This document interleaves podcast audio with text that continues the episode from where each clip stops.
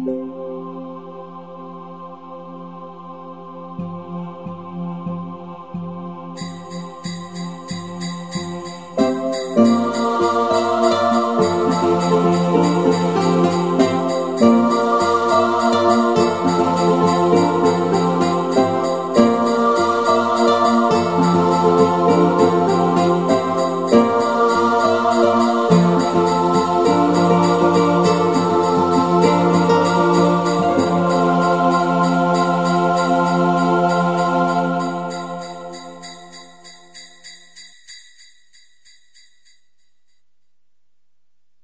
Überstürzter Aufbruch Frau Elster rauschte aus dem Fuchsbau. Sie war aufgebracht. Hastig schnappte sie nach dem Strick ihres Schlittens und stürmte davon.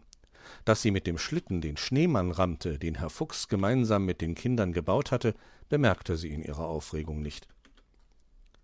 Borstelchen, so eine Schlittenfahrt durch unseren Märchenwald ist schön, nicht? fragte Hoppel, der den kleinen Igel gemeinsam mit Mauz einen Hügel hinaufzog.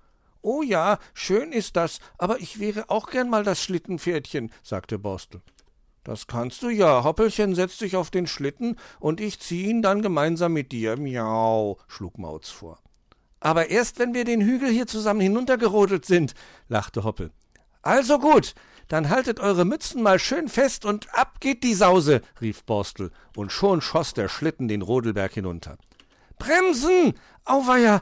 Hoppel, du musst bremsen! rief Mauz. Frau Elster, passen Sie doch auf! Frau Elster erschrak, als der Schlitten kurz vor ihr zum Stehen kam. Das war aber ganz schön knapp, sagte Borstel und pustete erleichtert durch.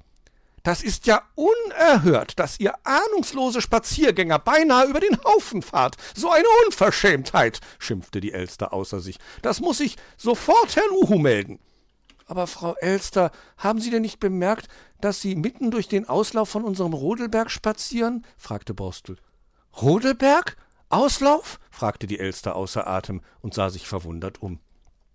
Ja, es stimmte, was die Kinderchen sagten. Also, dann muss ich mich bei euch entschuldigen. Nein, diese Aufregung und das alles wegen Herrn Fuchs, stieß sie hervor. Wegen Herrn Fuchs? fragte Maus.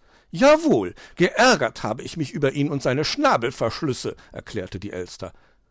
Und deswegen haben Sie unserem Schneemann gleich den Zylinder und die Nase stibitzt? erkundigte sich Borstel enttäuscht. Das finde ich aber gar nicht schön von Ihnen. Wie? Was? Schneemann? war die Elster verwirrt. Na, hier auf Ihrem Schlitten, da liegt die Möhre und auch der Zylinder von unserem Schneemann, zeigte Mauz auf die Ladung. Und ein bisschen Schnee ist auch noch dabei, ergänzte Borstel. Na, schön sieht unser Schneemann bestimmt nicht mehr aus, war Hoppel traurig. Dürfen wir die Sachen auf unseren Schlitten laden und zurückbringen? fragte Mauz.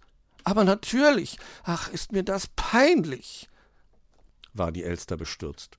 Schon gut, Frau Elster. Wir bringen das gleich wieder in Ordnung, tröstete sie Hoppel, und die Elster machte sich auf den Weg zu ihrem Nest. Kaum dort angekommen, hörte sie ihr Telefon klingeln. Hier Elsternest, meldete sie sich. Hallo, Frau Elster, kra. Ich möchte mich nur bei Ihnen erkundigen, ob Sie Herrn Fuchs die Post ordnungsgemäß gebracht haben, kra. Das fehlte gerade noch. Meister Schwarzrock. Ich hätte das Telefon nicht abnehmen dürfen, dachte sie. Ja, ja, gewiss, ich habe ihm das Päckchen gerade vorbeigebracht, erwiderte sie. Und was ist mit dem Brief? hakte der Rabe nach. Mit welchem Brief? fragte sie und im selben Moment ärgerte sie sich über ihren vorschnellen Schnabel. Den Brief hatte sie bei all der Aufregung vollkommen vergessen. Er steckte noch in ihrer Flügeltasche. Also den Brief, ja, den Brief meinen Sie natürlich, also ja, den Brief an Herrn Fuchs, den habe ich, glaube ich, stotterte die Elster.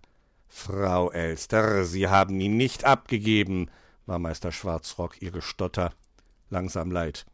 Na ja, wenn Sie das so sehen, erwiderte die Elster. Pflegen Sie noch einmal hin und geben Sie ihn ab, forderte der Rabe.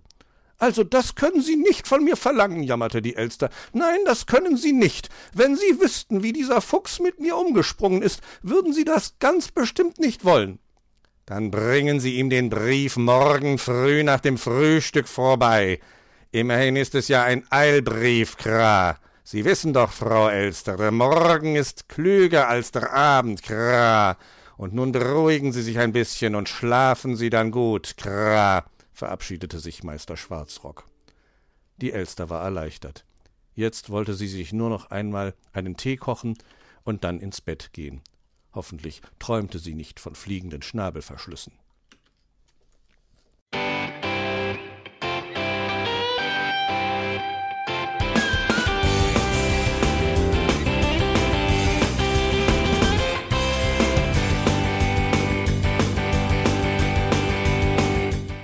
Das war Irgendwasser von Blinzeln. Wenn du uns kontaktieren möchtest, dann kannst du das gerne tun per E-Mail an podcast.blinzeln.org oder über unser Kontaktformular www.blinzeln.org. Blinzeln schreibt man in unserem Fall immer mit einem D in der Mitte. Wenn du möchtest, kannst du uns sehr gerne auch einen Audiobeitrag auf unseren Podcast Anrufbeantworter sprechen.